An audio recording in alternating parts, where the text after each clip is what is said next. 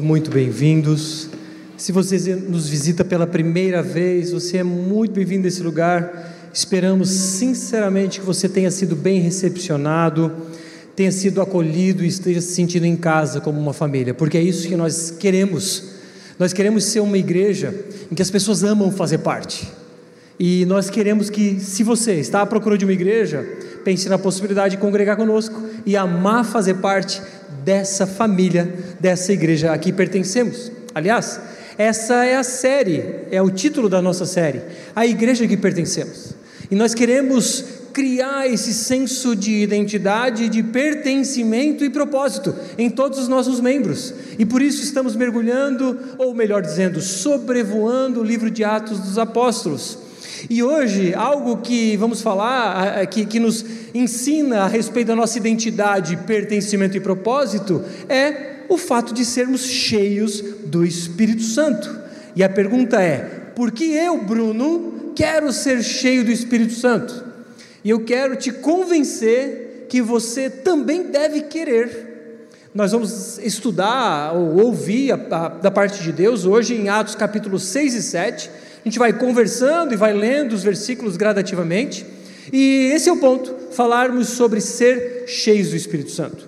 Atos dos Apóstolos fala sobre ser cheio do Espírito Santo em sete ocasiões, todas elas se referindo aos discípulos, aos discípulos cheios do Espírito Santo. Mas antes de falarmos sobre o que é ser cheio do Espírito Santo, vamos falar sobre quem é o Espírito Santo. De antemão eu te digo quem ele não é. Ele não é uma energia, ele não é meramente um poder, ele não é uma força, ele é Deus. O Espírito Santo é uma das três pessoas da Trindade: o Deus Pai, o Deus Filho, o Deus Espírito. Ele é tão divino quanto as outras pessoas e ele é tão eterno quanto ele não foi criado. Ele é, é, é eterno também na, na eternidade passada. E se você talvez tenha um pouco de dificuldade de encontrar o Espírito Santo, principalmente no Antigo Testamento, eu quero te mostrar ele presente no verso 2 de Gênesis capítulo 1. Diz assim: A terra era sem forma e vazia, havia trevas sobre a face do abismo, e o Espírito de Deus se movia sobre as águas. O Espírito de Deus estava presente na criação lá atrás, ainda quando a terra era sem forma e vazia.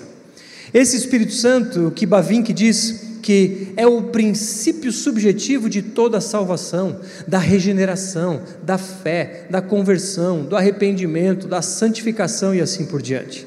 Em outras palavras, que não há comunhão com o Pai e o Filho a não ser em e por meio do Espírito Santo. Ele é o espírito de sabedoria e verdade, de poder e de glória, e o espírito pelo qual Cristo santifica a igreja e em quem ele se comunica em todos os seus benefícios. A natureza divina, a adoção como filhos, a união mística. Aquele que nos dá o próprio Deus deve ser ele mesmo o verdadeiro Deus. Esse é o Espírito Santo.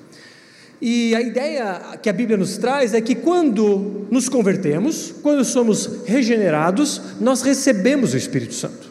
Então você recebeu o Espírito Santo no momento que você foi convertido, no momento que você foi regenerado, no momento em que você recebeu, ou que você se tornou nova criatura. Agora, existe uma diferença entre ter o Espírito Santo e o Espírito Santo te ter é diferente. Existe uma diferença entre ser a habitação do Espírito e ser cheio do Espírito. E é sobre isso que a gente vai falar hoje. O que é ser cheio do Espírito? Em linhas gerais, basicamente, é primeiro, primeiramente ser obediente a Deus em todas as áreas. Como o Diego pregou domingo passado, de que nós não escolhemos uma área da vida ou outra para obedecer. Pessoas cheias do Espírito o obedecem integralmente em todas as áreas. Agora, isso não significa que não tropeça, que não erra, que não cai, que não peca. O erro, o tropeço faz parte da jornada. Mas o que diferencia alguém cheio do Espírito Santo de alguém que só tem o Espírito Santo, sobretudo eu diria, é a luta ferrenha contra o pecado. É alguém sensível à voz de Deus, é alguém que busca as coisas do reino, e por isso a pergunta que não quer calar: Você está cheio do Espírito Santo? Você tem evidências de que você está cheio do Espírito Santo?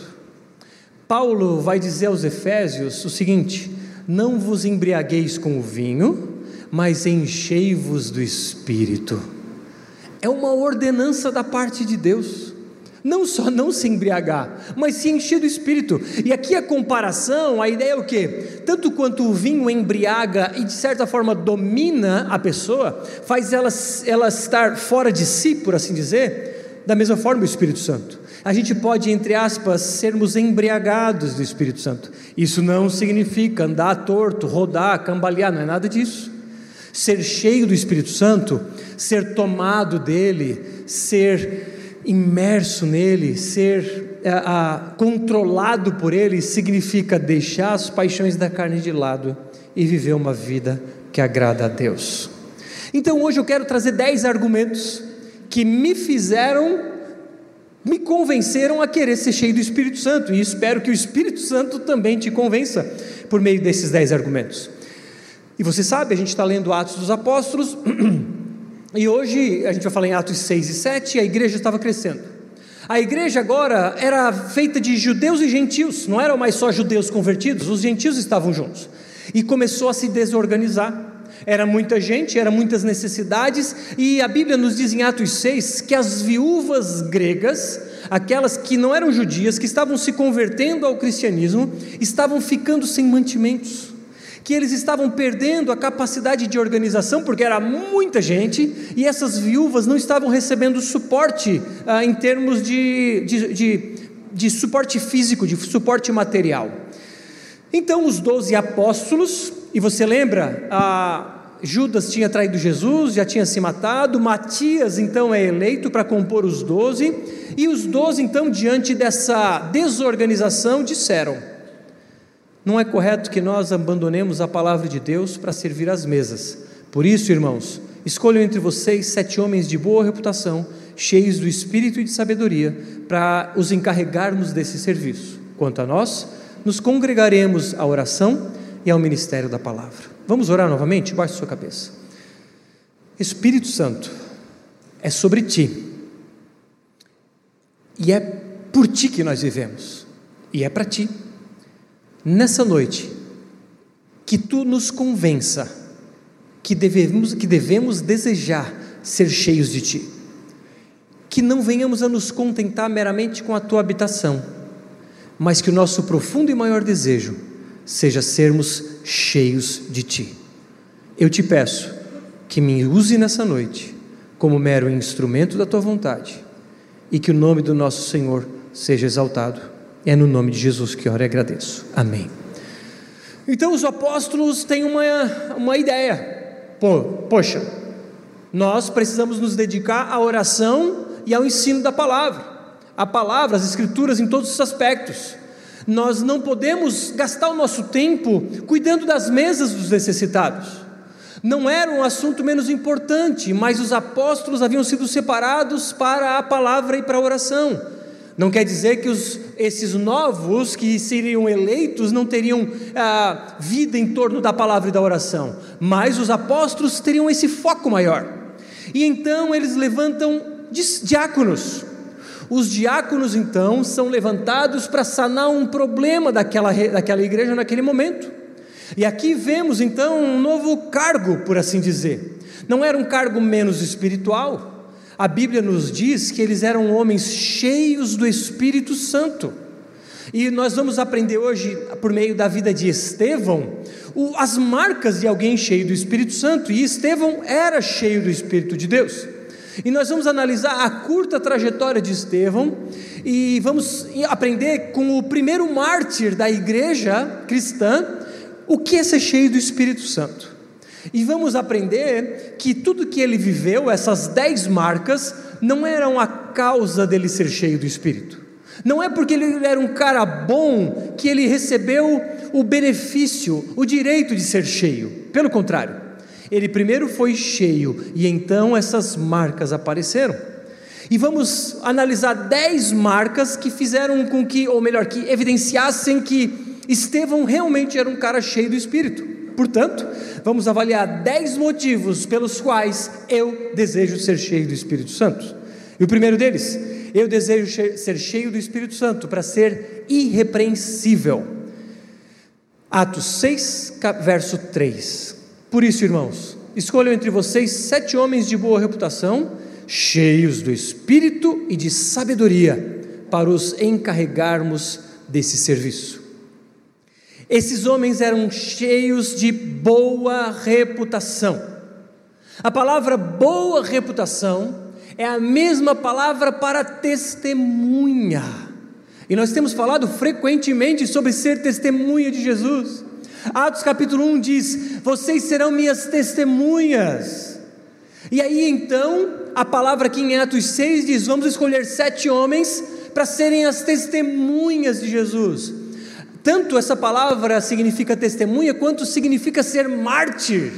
A ideia de ser separado, diferente, a ideia de ser ah, separado por Deus para ser diferente do mundo lá fora, para testemunhar do seu amor todos os dias.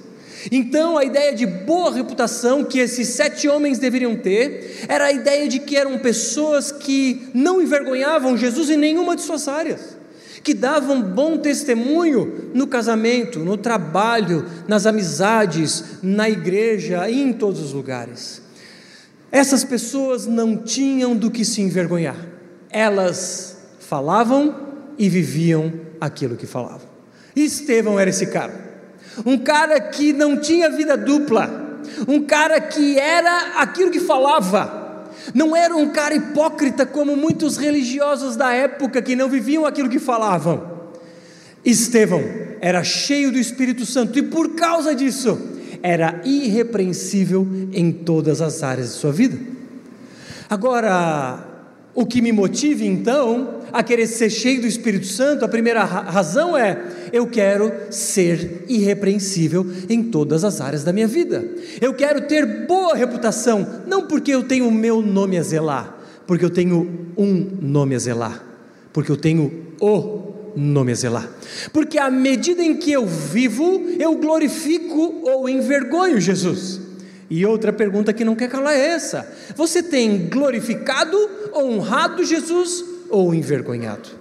As, sua, as suas ações, a sua vida tem sido um bom testemunho daquilo que Ele é e espera, ou tem envergonhado aquilo que o nosso Senhor? Ter boa reputação significa nós, maridos, como aprendemos algumas semanas atrás, sermos os líderes do nosso lar, sermos maridos de uma única mulher não sermos dados à pornografia, vivermos uma vida de liderança e amor sacrificial pelas nossas esposas, uma vida de entrega a elas, tanto quanto Jesus entregou-se a si próprio por sua igreja. Maridos, somos, precisamos ser aqueles homens íntegros que servem as nossas esposas, que direcionam os nossos filhos. E aí? Você tem sido, tem tido boa reputação no seu lar? Esposas, vocês têm uma boa reputação no lar quando se submetem à liderança do marido, quando o amam, quando servem, quando cuidam da casa, quando cuidam da família, também quando trabalham fora. Mas quando são as ajudadoras idôneas, quando criam as condições para que os seus maridos liderem, para que eles sejam o cabeça, assim você tem uma boa reputação. Jovens com boa reputação são aqueles obedientes a Deus e aos seus pais. Jovens com boa reputação são aqueles que não permitam, não permitem que os seus amigos o influenciem negativamente, pelo contrário, são jovens que influenciam positivamente aqueles que estão ao redor. Boa reputação é pegar emprestado e pagar. Boa reputação é comprar e pagar. Boa reputação é ser um profissional que faz o seu melhor. É sobre um patrão que zela pelos seus funcionários. É sobre ser um funcionário que serve o seu patrão. É sobre ser um profissional liberal que cobra um preço justo e presta um serviço maravilhoso. Ter, ter boa reputação é ser estimado na sociedade. É não ser hipócrita, porque é fácil botar uma roupa de crente é fácil falar um linguajar de crente. É fácil carregar uma Bíblia embaixo do braço e vir no culto domingo. Agora, pessoas cheias do Espírito Santo não têm do que se envergonhar. Elas têm a boa reputação, porque carregam o nome de Cristo e carregam um poder em si, que é o próprio poder criador, que permite então, ou que as capacita para serem irrepreensíveis. E aí? Que tal sermos irrepreensíveis, não termos do que nos envergonhar, fazermos tudo aquilo que a Bíblia diz para fazermos? Pois é. Eu desejo ser cheio do Espírito Santo, para que em todas as áreas de minha vida eu seja irrepreensível e dessa forma seja uma testemunha fiel de Jesus. Espero que você deseje isso. Mas eu desejo ser cheio do Espírito Santo para também ser cheio de sabedoria. Verso 3. Por isso, irmãos, escolham entre vocês sete homens de boa reputação, como vimos, agora cheios do Espírito e de sabedoria para encarregarmos esse serviço. Lembra, eram sete homens que precisariam ter habilidades e sabedoria para não permitir com que as viúvas gregas, as viúvas helenistas, tivessem falta de algo. Ela, eles precisavam garantir o sustento daquelas mulheres e eles precisariam ter sabedoria para isso. Agora, numa era nossa atual de informação, de conhecimento, de que tudo que você não sabe você pergunta para o chat GPT, é muito diferente sobre, sobre sabedoria. Adquirir conhecimento não é necessariamente ter sabedoria de vida. Nunca tivemos tanto acesso à informação, a conhecimento num piscar de olhos, mas talvez nunca tivemos uma, um tempo em que as pessoas tivessem tão pouca sabedoria. Sabedoria, portanto, é não só saber o que é certo, mas é fazer o que é certo. É conhecimento aplicado. Já diria a sabedoria popular: conhecimento é saber que tomate é fruto, sabedoria não colocá-lo na salada de fruta. É mais ou menos isso. Uma coisa é ter conhecimento bíblico, outra coisa é aplicar o conhecimento bíblico dia após dia. Pessoas sábias fazem o certo, do jeito certo, no momento certo. Pessoas sábias em suas relações interpessoais falam o que é certo, mas elas tem o jeito certo, no momento certo. Pessoas sábias, elas não falam necessariamente a verdade, doa a quem doer, custe o que custar, e não está nem aí para o seu ouvinte. Não, ela fala do jeito certo e às vezes espera o momento certo para falar. A pessoa sábia, ela sabe discernir o momento e a forma como deve se dirigir àquele que talvez esteja em discussão. Uma pessoa sábia não é crítica, assim, não tem uma visão crítica sobre a realidade. Ela pode ser crítica e devemos fazer críticas, mas o problema é que uma pessoa sem sabedoria, ela sai criticando todo mundo. O objetivo dela é encontrar erro. Sabe o joguinho dos sete erros? É isso, ela vive joguinho dos sete erros em todo lugar que ela vai. E ela busca criticar. Mas é interessante. Muitas vezes, toda crítica tem por trás um senso de inadequação pessoal. Por quê? Quando eu evidencio a sua crítica, eu me sinto melhor com os meus problemas. Quando eu evidencio os seus problemas, eu me sinto melhor com as minhas falhas. Então, irmãos, é, uma pessoa sábia não tem um olhar crítico. Uma pessoa sábia, identificando o erro do outro, seja no trabalho, no casamento, na igreja, onde for, identificando o erro, ela se junta ao outro para somar. É diferente de um dedo apontador, um dedo acusador que afasta. Um crítico, esse crítico com falta de sabedoria, ele ama apontar o dedo e ama de alguma forma afastar. Agora, um sábio, ele abraça. E então, abraçado, se relacionando, ele critica. Agora, é uma crítica, como diz, uma crítica talvez construtiva, a ideia de somar forças, a ideia de contribuir. Contribuir é diferente de afastar. Então, uma pessoa sábia diante de erros, ela ajuda, ela soma força. Ela não fala de Jesus como quem se sente superior. Ela fala de Jesus como sabe, sabendo que foi perdoada e tem olhar de misericórdia para com o outro. Ela vai confrontar o pecador não com olhar de superioridade, mas com olhar de graça, de misericórdia. Na discussão no casamento, a pessoa sábia vai acolher o sentimento do outro, ao invés de levantar a voz para ver quem fala mais alto, ao invés de melhorar o seu argumento, vai acolher, vai pedir perdão, vai perdoar. Pessoas sábias sabem que o pecado traz consequência. Pessoas sábias buscam uma vida de santidade porque não querem viver a consequência do pecado e porque sabem que isso desonra a Deus. Jovens sábios se preparam para uma vida adulta que glorifique Jesus. Jovens sábios lutam contra o pecado buscando honrar Jesus e para se preparar para serem grandes homens e grandes mulheres. Enfim, não sei você, mas eu desejo ardentemente ser cheio do Espírito Santo para possuir sabedoria bíblica aplicada em cada área da minha vida. Eu desejo ser cheio do Espírito Santo para ser cheio de fé. Capítulo 6, verso 5. O parecer agradou a todos, então elegeram Estevão, homem cheio de fé. A gente vai ver que Estevão não negou Jesus ele confrontou os religiosos e foi morto por causa disso. Agora, por quê? O que, que o motivava? A fé. Aquele homem estava cheio de fé. E fé, irmãos, ah, preste atenção: fé não é sobre acreditar em Deus. Alguém se conforta porque acredita em Deus, não é sobre acreditar. A Bíblia diz que o diabo acredita em Deus e treme de medo. O problema é que muitas vezes nós acreditamos e nem medo temos. Irmãos, e claro, não é para ter medo de Deus mesmo, é para ter temor, mas principalmente, a palavra fé, ela significa confiar. Acreditar, sim, claro, mas acreditar e confiar de que a obra da cruz foi suficiente para me salvar dos meus pecados e para me chamar para ser um discípulo de Jesus. Fé é, de, é ouvir Jesus dizendo: Quer me seguir?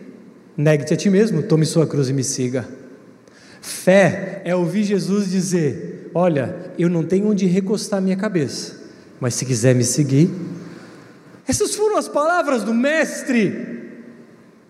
E haveria necessidade de fé para seguir um Mestre. Havia necessidade de fé, porque abraçar aquela fé poderia custar a vida dos indivíduos naquele tempo. Haveria necessidade de fé, porque aquela fé que viria para fora de forma pública poderia custar a vida daqueles indivíduos, como custou do nosso irmão Estevão, porque ele confiava de que Jesus era com ele. Fé, irmãos, é crer sem ver. O autor de Hebreus fala: ora, a fé é a certeza das coisas que se esperam, a convicção de fatos que não se veem. Mas isso não é pensamento positivo, isso não é expectativa, isso não é esperança, isso é fé. E aí a gente vai ver na sequência desses versos a galeria dos heróis da fé. No verso 35 diz: Alguns desses heróis da fé foram torturados. Eles não aceitaram o seu resgate para obterem superior ressurreição. Outros, por sua vez, passaram pela prova de zombarias e açoites. Sim, até algemas e prisões foram apedrejados, cerrados ao meio, mortos ao fio da espada. Andaram como peregrinos, vestidos de peles de ovelhas e de cabras, passaram por necessidades, foram afligidos e maltratados. O mundo não era digno deles. Andaram errantes pelos desertos, pelos montes, pelas covas, pelos antros da terra. Isso é fé. Isso é uma pessoa cheia do Espírito Santo, que o mundo não é digno da sua presença e não está nem aí em ser açoitado, humilhado, viver sem condições, talvez. Ah, ah, boas, fisicamente falando, materialmente falando, mas porque essas pessoas olham para a eternidade, sabem que são peregrinos nessa terra, numa vida passageira, mas olham para a eternidade com a expectativa de uma vida gloriosa na presença do nosso Senhor Jesus Cristo. Isso é fé. E fé, sim, é a certeza do que não vemos, sabe por quê? Porque esses homens, esses aí que nós lemos, mesmo tendo obtido bom testemunho por meio da fé, não obtiveram a concretização da promessa. Esses homens não viram os frutos do seu empenho. Isso é fé. Fé é servir Jesus mesmo sem ver resultado e continuar fielmente servindo. Fé é continuar dedicando a sua vida sem necessariamente ver frutos nas pessoas que estão ao redor. Isso é fé. Fé é ser afligido, fé é ser humilhado, fé é ser perseguido e continuar persistindo como esses homens e mulheres desse tempo, porque foram presos e disseram: parem de pregar Minutos depois, eles estavam no templo de novo pregando. Vocês estão ficando loucos! E eles diriam: é melhor obedecer a Deus do que a homens. Isso é fé.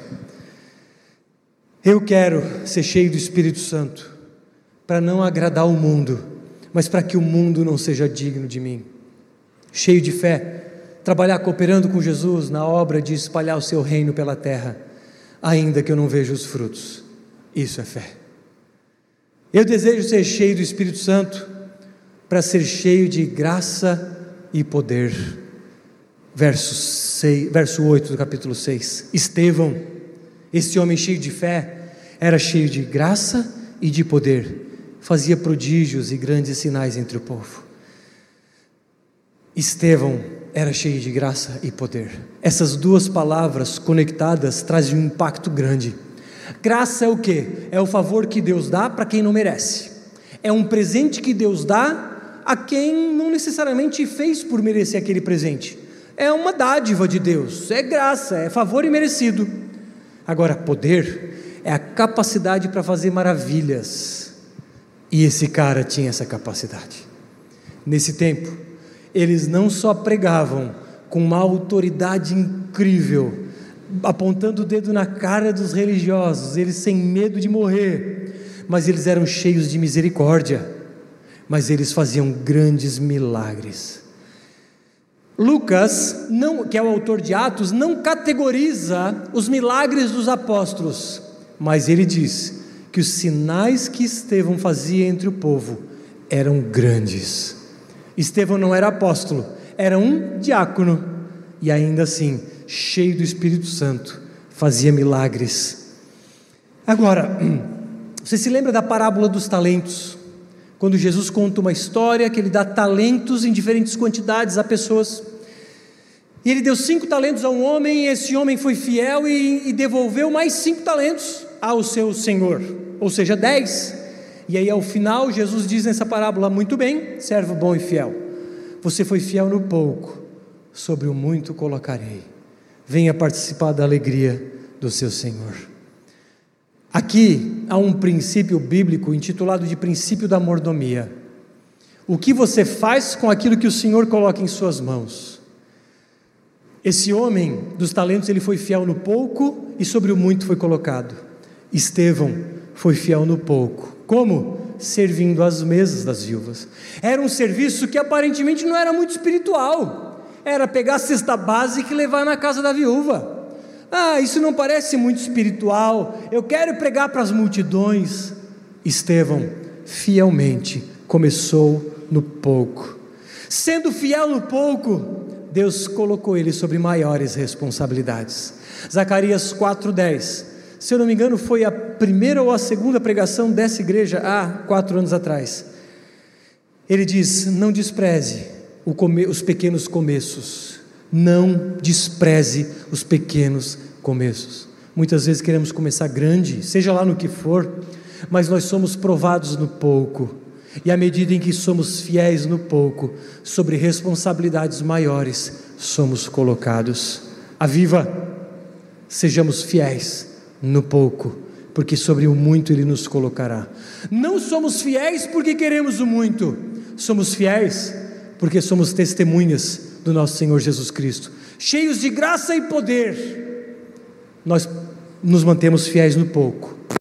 Ainda não estamos vendo milagres cotidianos, mas irmãos, temos orado pelas pessoas e o Espírito Santo tem curado. Não é o poder da nossa oração, nada disso, é o Espírito Santo.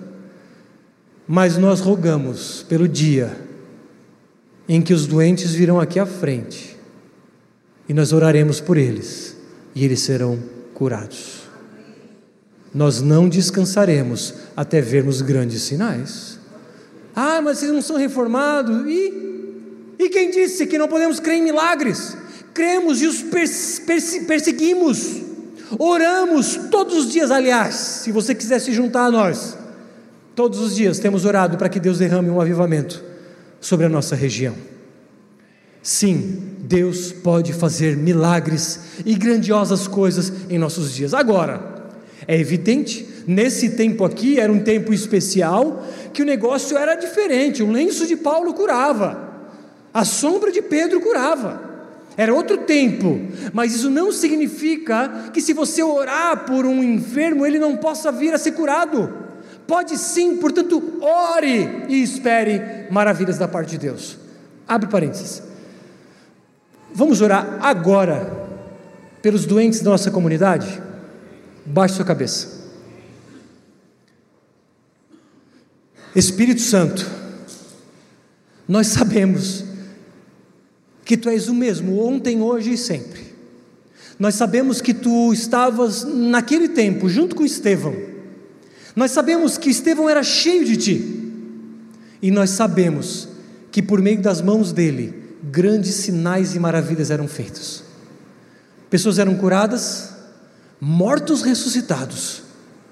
E esse mesmo Espírito, naquele tempo, está em nosso dia, está em nosso meio, está em nosso coração. E o Espírito é o mesmo, não perdeu um milímetro do seu poder. Por isso, nós rogamos pelos doentes de nossa comunidade. Aqueles que talvez a gente não saiba quem são, mas aqueles que a gente sabe quem são. Nessa noite em especial, eu coloco duas pessoas na tua presença, Senhor. Me perdoa por esquecer dos demais. Rogo para que os meus irmãos lembrem-se e peçam, mas eu coloco a vida da dona Hernalda e a vida da Tânia Espírito Santo, visita essas mulheres nessa noite e opera um milagre nessas vidas. Rogamos para que o teu poder se manifeste e traga cura para ambas e ambas possam testemunhar do milagre que receberam. Em nome de Jesus. Amém. Corson diz: a recompensa pela fidelidade no serviço é um serviço maior. Jesus entrou em cena e disse algo radical quando disse: A felicidade está em perder a vida, em se doar. A felicidade está em servir e não ser servido, em dar e não receber. Hoje, se você, que me ouve pela internet ou aqui, está se sentindo um pouco triste, talvez seja porque não está se empenhando em servir aos outros. Quando sentir vontade de jogar a toalha, pegue a toalha, lave os pés de alguém e de repente você se sentirá revigorado. Essa é a vida cristã, irmãos. Que encontra prazer no dar, encontra prazer no servir. Mas isso não vem de nós, vem do Espírito Santo, que nos enche e nos dá, então, a possibilidade de sermos cheios de graça, opa, de graça e poder. Eu desejo, então, ser cheio de graça e poder porque eu quero participar de coisas gloriosas para o nosso Deus. Presenciar milagres, conversões em massa, discípulos maduros e, por que não, um avivamento. Por isso, vou lutar para me manter fiel no pouco e não desanimar nos pequenos começos. Desejo ser cheio do Espírito Santo para trazer a palavra de Deus de forma irrefutável. Verso 9. Então, alguns dos que, dos que eram da sinagoga dos libertos, dos sirineus, dos alexandrinos e dos da Cilícia e da província da Ásia, se levantaram e discutiam com Estevão. Mas eles não podiam resistir à sabedoria e ao espírito pelo qual ele falava. Então subornaram alguns homens para que dissessem: Ouvimos esse homem proferir blasfêmias contra Moisés e contra Deus. Atiçaram o povo, os anciãos e os escribas, e investindo contra Estevão, o agarraram e o levaram ao sinédrio. Apresentaram testemunhas falsas e disseram: Este homem não para de falar contra o lugar santo e contra a lei. Nós ouvimos dizer que esse Jesus, o Nazareno, destruirá esse lugar e mudará os costumes que Moisés nos deu. Judeus, então, de fala grega, estavam se opondo a Estevão, mas a palavra diz que eles não tinham argumentos e como não conseguiam argumentar contra Estevão, eles começaram a pagar pessoas para mentir a respeito de Estevão. começaram a subornar homens. E então pensa na cena: Estevão pregando sobre Jesus ressurreto, ninguém conseguia contra-argumentar, ninguém vencia Estevão no argumento, vamos ter que dar um jeito. Vamos subornar pessoas para falar coisas sobre ele, mentiras, é claro, e disseram que ele começou a falar mal de Moisés, mal da lei, mal do templo e etc. E então levaram Estevão diante do sinédrio. O sinédrio, como temos aprendido, é a corte judaica. Era. Eram 70 homens anciãos, mais um sumo sacerdote. E então, diante das autoridades, aquele homem seria julgado. Mas nesse momento, certamente Estevão se lembrou de Jesus. Quando Jesus disse: Quando vocês estiverem de diante de autoridades, fiquem tranquilos, porque eu vou dizer para vocês o que vocês vão falar e não vai faltar palavra na boca de vocês. Abram a boca e vocês vão ser usados. Pessoas cheias do Espírito Santo não podem ter sua lógica superada, seu raciocínio resistido. Não há argumentos que refutem a lógica de Deus sendo proferido por alguém cheio do Espírito Santo. Precisarão usar de violência, mentira ou outras artimanhas para calar alguém cheio do Espírito Santo. Então, se você é cheio do Espírito Santo, fique tranquilo. Quando você abrir a sua boca para falar a palavra de Deus, alguém vai ter que inventar mentira, alguém vai ter que sei lá, falar mal de ti, porque não vai conseguir contra-argumentar, porque a nossa argumentação não está pautada na lógica humana, a nossa argumentação está pautada na lógica de Deus e ela é feita pelo poder do Espírito Santo. Eu desejo ser cheio do Espírito Santo para que a minha argumentação, com base no Evangelho, seja irrefutável. Sexto motivo pelo qual eu desejo ser cheio do Espírito Santo, para possuir uma paz que excede o entendimento. Isso aqui é fantástico. Olha só, verso 15: Todos os que estavam sentados no sinédrio, fitando os olhos de Estevão, viram o seu rosto como se fosse o rosto de um anjo. Diante dos seus algozes, dos líderes judaicos, que estavam prontos para pegá-lo, ele transparecia paz e aqui nós nos lembramos do, do, trecho sobre Moisés, quando Moisés subiu ao monte e volta com a face resplandecendo. Detalhe: Estevão estava sendo acusado de falar contra Moisés e a lei. Então, os comentaristas dizem que ele estava desse jeito, com uma face como se fosse de um anjo, para contra, contrapor a ideia de que não, ele não estava falando mal de Moisés nem de anjo. Aliás, ele estava sendo reverendado, referendado ele estava sendo é, apoiado, legitimado, porque a sua face parecia como a face de um anjo. Pessoas cheias do Espírito Santo, diante de grande pressão, vivem em paz. Pessoas cheias do Espírito Santo, diante das tribulações, diante dos desertos da vida, diante das provas, elas descansam e descansam porque Deus é soberano. Atos 5:41, um pouco antes fala: "E eles se retiraram do sinédrio muito alegres, por terem sido considerados dignos de sofrer afrontas por esse nome." Já pensou? Eles estavam alegres pela perseguição, porque aquela perseguição significava que eles eram dignos de sofrer por amor a Cristo. Já pensou em encontrar alegria na perseguição? Foi o que Jesus falou. Bem-aventurados são os perseguidos por amor a mim. Irmãos, aqueles que têm o Espírito Santo e são cheios dele, não importa as dificuldades, as pressões da vida, as aflições, eles vão ter como que o rosto resplandecendo como se fosse um de um anjo. Eu desejo ser cheio do Espírito Santo, para que diante da perseguição, aflição ou sofrimento por amor a Cristo, eu permaneça em paz. Desejo ser cheio do Espírito Santo para continuar pregando a verdade, independente dos riscos. Capítulo 7. Então o sumo sacerdote perguntou a Estevão: Isso de fato é assim? Estevão respondeu: Irmãos e pais, escutem. O Deus da glória apareceu a Abraão, nosso pai, quando este na Mesopotâmia, antes de morar em Arã, e lhe disse: Saia da tua terra e do meio da tua parentela e vá para a terra que eu lhe mostrarei. Estevão começa uma, a, a, uma das maiores pregações descritas na Bíblia. Estevão oferece aqui o maior número de citações do Antigo Testamento que há na Bíblia. E ele faz isso né, no Novo Testamento.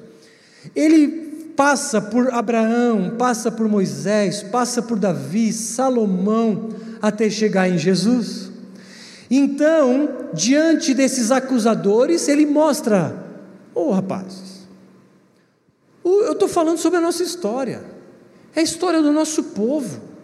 Abraão, o nosso pai, e ele tenta mostrar que todo o Antigo Testamento apontava para Jesus, que tudo aquilo era sombra do próprio Cristo. Então ele finaliza esse discurso no verso 51. Homens teimosos e incircuncisos de coração e de ouvidos, vocês sempre resistem ao Espírito Santo.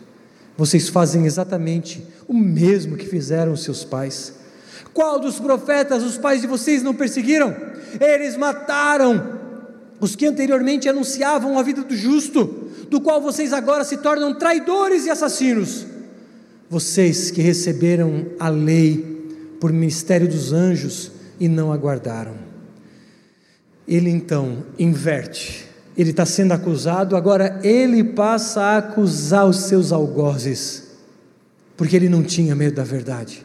E a gente vê esse padrão diversas vezes no Novo Testamento, no, em Atos dos Apóstolos.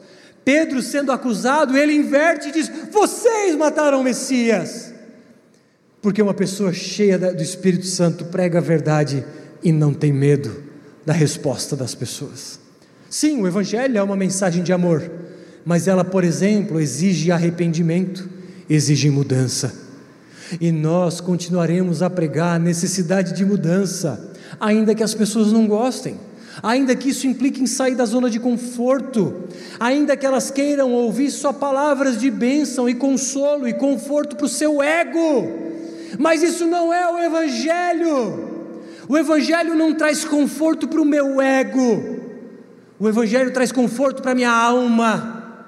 O Evangelho não me faz me sentir bem comigo mesmo, com os meus pecados. Ele me faz me sentir, me sentir bem no colo de Cristo, nos ombros do Pai. É diferente, um evangelho água com açúcar vai te fazer se sentir confortável com os seus pecados, não vai exigir mudança, não vai exigir arrependimento, mas essa não é a verdade. A verdade é que sim, somos amados, salvos pela graça, escolhidos, ah, santificados, desculpa, justificados, eleitos, ah, regenerados, adotados, mas ao mesmo tempo somos chamados para sermos santos como Ele é santo. Então, sim, exige obediência, exige uma resposta.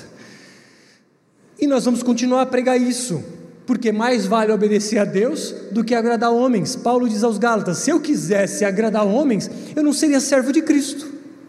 E se eu, Bruno, não, se eu, quiser, se eu, Bruno, quisesse agradar homens, eu não seria pastor, eu continuaria tendo academia, ou seria um palestrante de autoajuda, um coach, ou coisas do gênero. Você pode ser um palestrante de autoajuda, um coach, está tudo certo, mas esse discurso não pode ser proferido daqui. E nós vamos continuar pregar o Evangelho.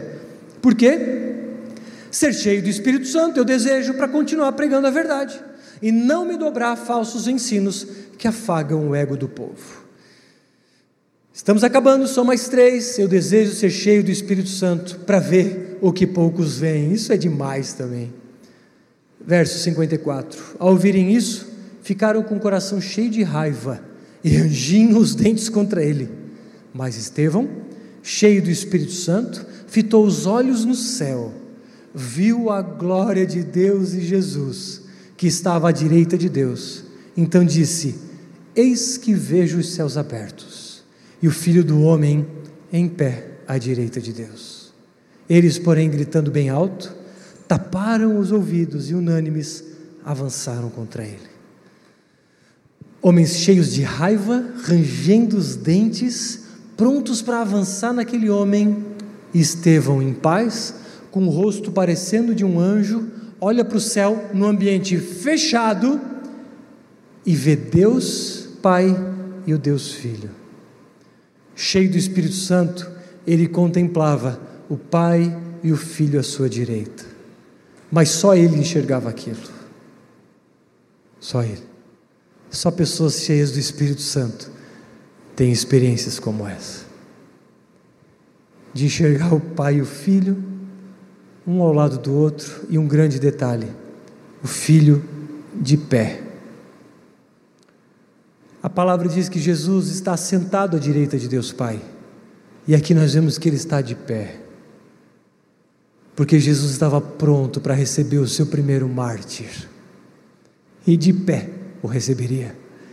E diria a ele: servo bom e fiel.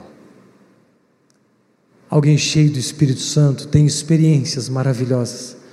Ainda que essas experiências não sejam a base da nossa teologia, mas elas estão aí para serem vivenciadas. Elas não servem de regra, não é porque eu experimentei algo você precisa experimentar igual. Mas, irmãos, as experiências com Deus fortalecem a nossa fé. E nós não a negamos, pelo contrário, nós a desejamos. Eu desejo ser cheio do Espírito Santo de tal forma que possa ter experiências maravilhosas como essa. E quem sabe, no dia da minha morte, possa ser recebido pelo próprio Jesus com a frase: servo bom e fiel, venha participar da alegria do seu Senhor. Eu desejo ter, ser cheio do Espírito Santo para cada vez mais ter certeza da minha salvação. 58. Expulsando então da cidade, o apedrejaram. As testemunhas deixaram as capas deles aos pés de um jovem chamado Saulo, que é Paulo. E enquanto apedrejavam, Estevão orava dizendo: Senhor Jesus, recebe o meu espírito. Sendo apedrejado por causa daquilo que ele pregava, a verdade. Mas ele alegre por receber ofensas, alegre por ser, por estar sofrendo por, pela causa de Cristo. Mas não só alegre, ele tinha certeza de sua salvação. Como, Bruno, certeza? Ele diz: Senhor, recebe meu espírito. A fé dele não era baseada no seu mérito, na sua habilidade, a fé era baseada naquilo que Jesus havia feito por ele. E a fé era tal que ele sabia que Jesus estava pronto para recebê-lo. Quem é cheio do Espírito Santo tem certeza da sua salvação, não porque acha que é merecedor, não porque acha que é bonzinho, mas tem certeza pelo poder da obra da cruz, que a obra da cruz é tão absurdamente poderosa que ele sabe que ele pode descansar, que ele pode confiar. Lembra que eu falei? Isso é fé. Fé é confiar na obra da cruz, que essa obra é suficiente, eu não preciso acrescentar nada. Porque aquele que começou a boa obra é fiel para cumprir a obra na nossa vida. E Jesus diz: as minhas ovelhas ouvem a minha voz, eu as conheço e elas me seguem. Eu lhes dou a vida eterna, jamais perecerão, e ninguém as arrebatará da minha mão. Você é uma ovelha de Jesus na mão dele. E ele diz o que? Que ninguém vai te arrebatar da mão dele. Isso significa que nós podemos descansar na nossa salvação nós podemos ter segurança plena de que a poderosa mão do nosso Senhor Jesus Cristo não vai deixar nenhum dos seus se perder, porque Ele é o bom pastor e ninguém vai arrebatar qualquer ovelha da sua mão. Eu desejo ser cheio do Espírito Santo para que a certeza da minha salvação venha contagiar quem está ao meu redor. E por fim, e não menos importante, talvez o mais difícil ou um dos, eu desejo ser cheio do Espírito Santo para cada vez mais perdoar quem me faz o mal. Verso 60. Então, ajoelhando-se, gritou bem alto: Senhor, não os condenes por causa desse pecado. E depois que ele disse isso, morreu. Injustamente condenado, humilhado, apedrejado, mas sua alma estava leve, sem raiva, ele estava feliz, porque via os céus abertos, o Pai e o Filho, e o Filho de pé, esperando. Estevão estava leve, não só leve, mas ele, cheio de misericórdia, sabia que aqueles homens estavam cegos e disse: Senhor, não os condenem por causa dos seus pecados. Foi o que Jesus disse na cruz: Lembra, Pai, perdoa-os, eles não sabem o que fazem. Uma pessoa cheia do Espírito Santo perdoa os seus piores pecadores, pois sabe que foi perdoado. Lucas 7,47 diz: Aquele que foi muito perdoado, muito ama.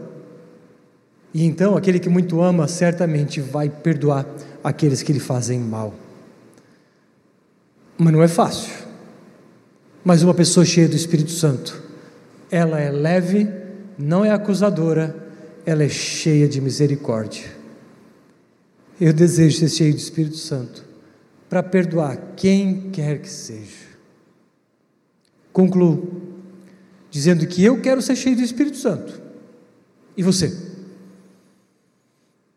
Essas são algumas das marcas de alguém cheio do Espírito Santo. Você quer? Quais são essas marcas? De forma resumida, eu desejo ser cheio do Espírito Santo, espero que você deseja, para quê? Ser irrepreensível, cheio de sabedoria, cheio de fé, graça e poder. Desejo trazer a palavra de Deus de forma irrefutável, exalar a paz que excede o entendimento, pregar o evangelho genuíno, custe o que custar ter experiências sobrenaturais, cada vez mais ter certeza da minha salvação.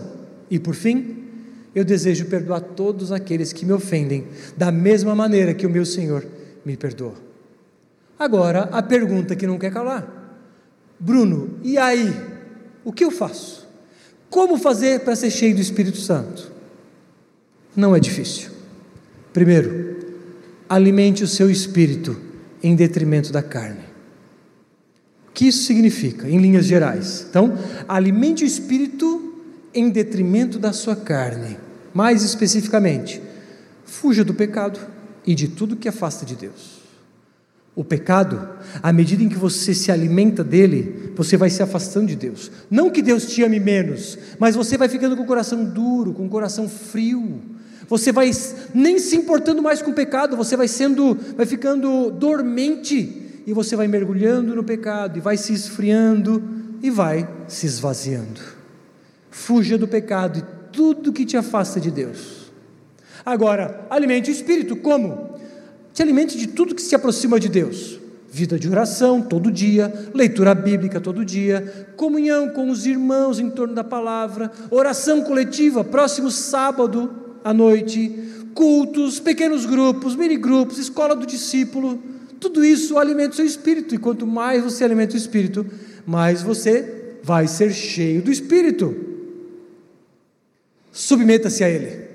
Aprendemos na escola do discípulo, como que um barco que estende as suas velas e deixa o vento soprar, assim deve ser as nossas vidas. Estenda as velas e deixe o espírito te controlar. E por fim, peça. Peça para ser cheio dele. Peçam e lhes será dado, busquem e acharão, batam e a porta será aberta para vocês, pois todo o que pede recebe, o que busca encontra, e a quem bate a porta será aberta.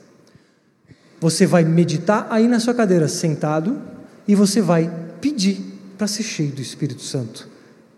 É o que eu vou fazer. Baixe sua cabeça. Deus Pai, que amor é esse? Porque apesar de nós pecadores sermos, o Senhor nos ama tão profundamente, a ponto de enviar o próprio Filho, Deus Filho, Jesus Cristo, para morrer em nosso favor. Muito obrigado. Muito obrigado. E não só isso, o Senhor não nos deixou sozinhos. Porque o Senhor Jesus, quando subiu aos céus ressurreto, o Senhor enviou o Consolador, o Espírito da Verdade, aquele que nos santifica nos dá à disposição o poder criador, o poder de fazer maravilhas, o poder de viver pela fé. Obrigado, Senhor. Agora, sinceramente e ardentemente, a tua igreja pede